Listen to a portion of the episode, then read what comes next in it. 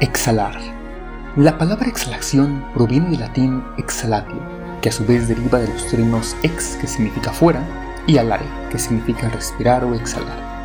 Por lo tanto, la etimología de exhalación se refiere a lo que se emana hacia afuera.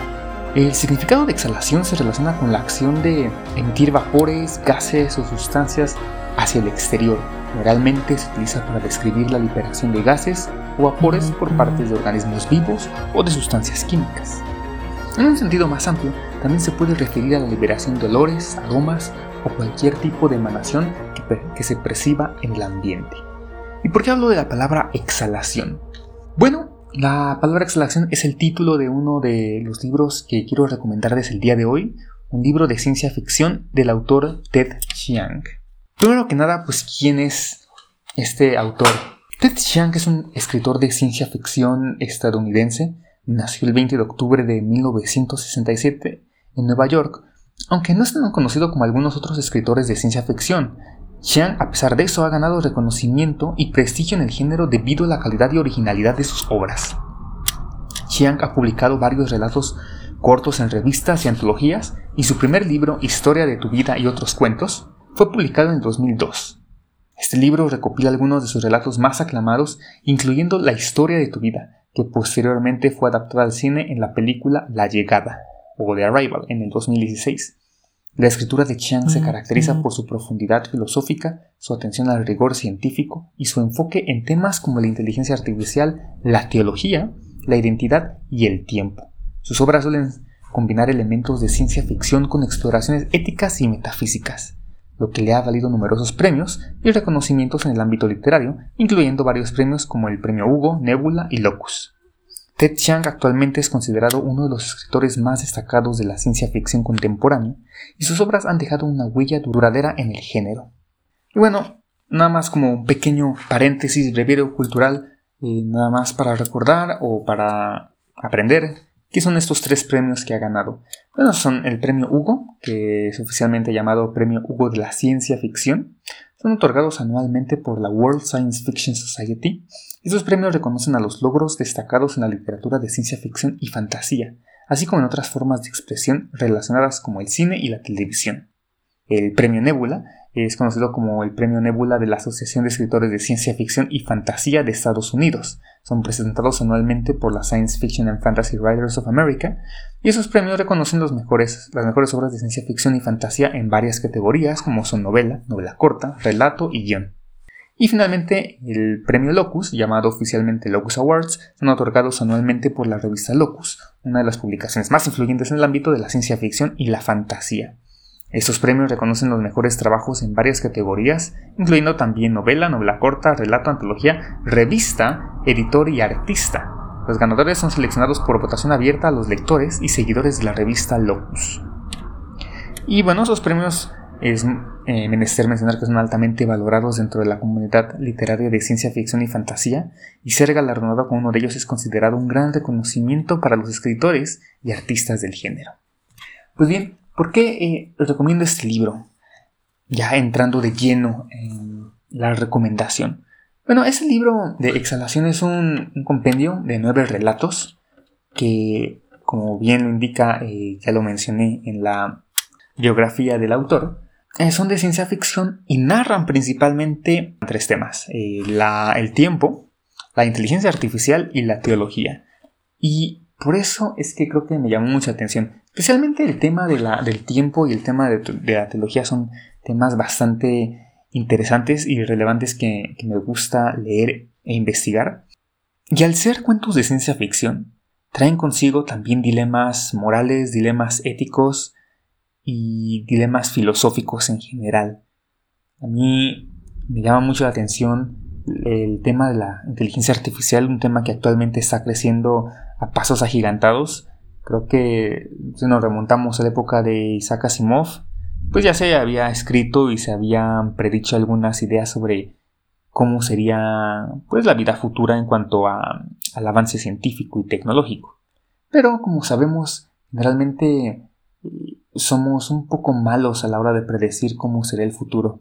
Si nos remontamos a las películas de Volver al Futuro, por ejemplo, nos imaginábamos que en el 2015 habría autos voladores, habría patinetas voladores, vestiríamos de formas extravagantes, pero creo que en ese sentido la tecnología se ha, pues, ha estancado o retrasado. Pero en otros aspectos, como puede ser la tecnología computacional, creo que ahí se ha avanzado demasiado. El Internet ahora se ha vuelto una, un mundo, otro, otro universo lleno de posibilidades, de herramientas y también de trampas, lamentablemente.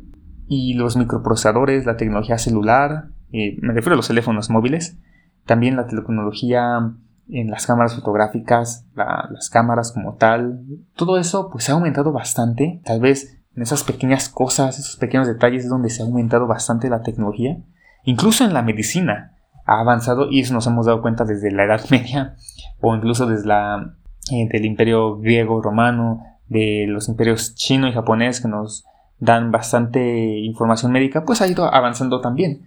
Pero creo que no hemos llegado a ese punto en el que las máquinas puedan sustituirnos. Pero no estamos muy lejos, eh, gracias al, paso de la inteligencia artificial con esta herramienta como ChatGPT. Fue un parteaguas el año pasado que nos dio, pues dio mucho de qué hablar en cuanto a la inteligencia artificial, en cuanto al desarrollo de, pues, de, de información obtenida de una enorme fuente o base de datos que se encuentra en Internet. Y siempre en, las historias de ciencia ficción, las historias futuristas, pues vemos mucho la inteligencia artificial, vemos humanoides, vemos casas inteligentes, realmente inteligentes, o podemos ver también estaciones espaciales como fue en Odisea 2001, como una máquina pues se encarga de, de todo y se convierte en un villano. Creo que es el, temor que más tenemos eh, los humanos es que las máquinas vayan a rebelarse y querer instaurar su propio reino y utilizar a los humanos quizás como esclavos, como alimento, como en Matrix, o pues otro, un sinfín de, de cosas. Y es por ello que los temas de ciencia ficción, a pesar de quizás verlos como algo futurista, algo que no pueda ocurrir, algo fantástico, pues a fin de cuentas siempre nos trae este dilema moral, ese dilema ético. Pues digamos que desde que salió lo de ChatGPT, esa herramienta, pues la gente se preguntaba si era prudente utilizarla como medio para apoyarnos a la hora de, principalmente tal vez programar, realizar ensayos eh, o consultar algún tipo de información rápida en lugar de buscarlo en Google, ya que nos va a dar de una forma más digerible y más directa. Es un dilema que pues se sigue planteando hasta la fecha. Y luego salió obviamente la tecnología de generar imágenes por inteligencia artificial. Es cierto que hay bastantes limitantes, especialmente cuando le pedimos que nos dibuje humanos o animales. Creo que eh, los rasgos tienden a ser un poco grotescos, incluso a veces eh, evocan algún tipo de pesadilla, pero va avanzando correctamente. Pero tenemos que entender que estas herramientas pues aprenden a fin de cuentas, no, no están programadas para siempre darnos una respuesta, sino que están aprendiendo de lo que se con lo que se van alimentando. Y pues vamos a ver, obviamente hay dilemas, por ejemplo, con estas imágenes computarizadas o creadas por inteligencia artificial, pues se basan en otras eh, pinturas u otra arte que ya existe en Internet. Y muchos artistas también se han revelado ante, ante tal robo de, del arte, por así decirlo. Eh, ya que mucha esa inteligencia artificial pues se basa en, las pinturas o ilustraciones existentes para crear nuevas y muchos artistas sí se andan, se andan quejando que a fin de cuentas es está basado en una imagen original de ellos. Pero bueno, creo que este debate se puede dejar para a futuro. Pero quisiera dar eso como introducción al libro, ya que nos vamos a encontrar con unos pequeños cuentos, unos relatos muy curiosos sobre inteligencia artificial principalmente, donde se plantean esos dilemas sobre en qué momento la inteligencia artificial puede ser tan inteligente que se pueda considerar como vida. Todos nos tendríamos que plantear también qué es la vida, qué hace a un ser que sea vivo.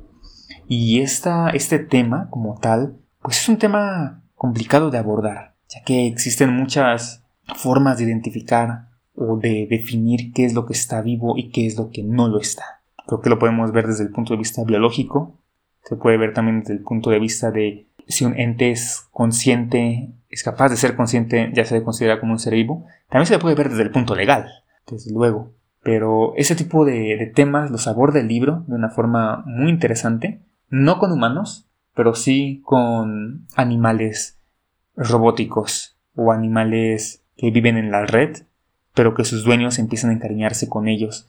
Y es donde una de las, historias pues, se vuelve muy, muy interesante. Bien, nos vamos a encontrar con otro, otro tipo de elementos de inteligencia artificial, en este caso con una niñera, un autómata.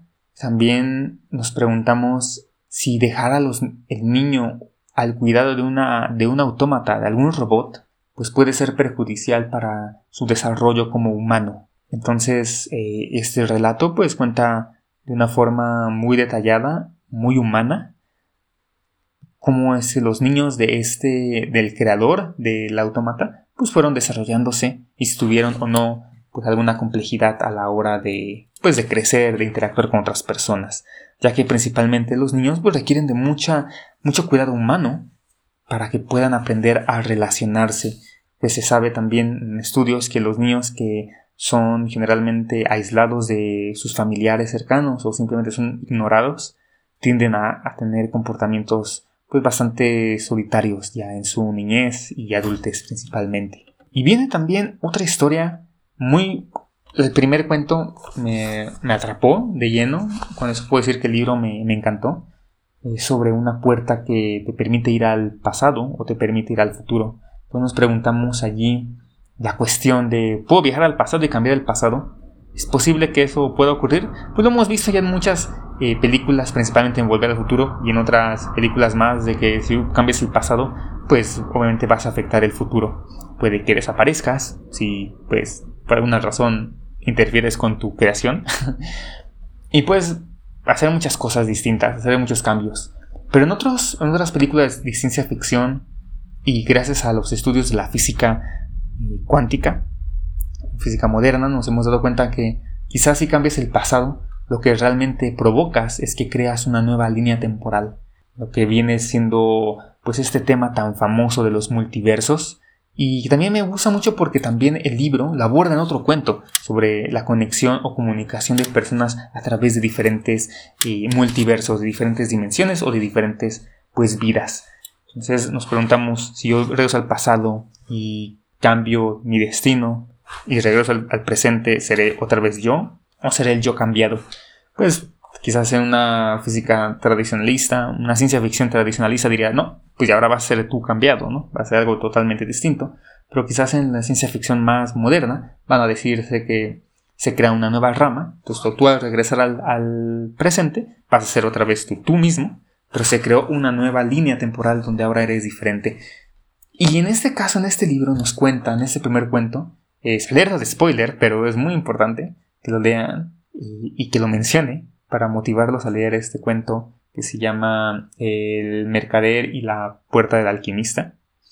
Nos dice que el pasado no puede cambiar. Por más que intentes cambiarlo, que tú muevas algo, que tú afectes las, las situaciones, eh, el destino ya está escrito y el destino encontrará la forma de que todo ocurra, tarde o temprano. Es otro dilema, otra forma de ver también viaje en el tiempo. Quizás existen eh, navegantes del tiempo y probablemente ya han cambiado el pasado, pero como el destino ya está escrito, pues todo termina en lo mismo.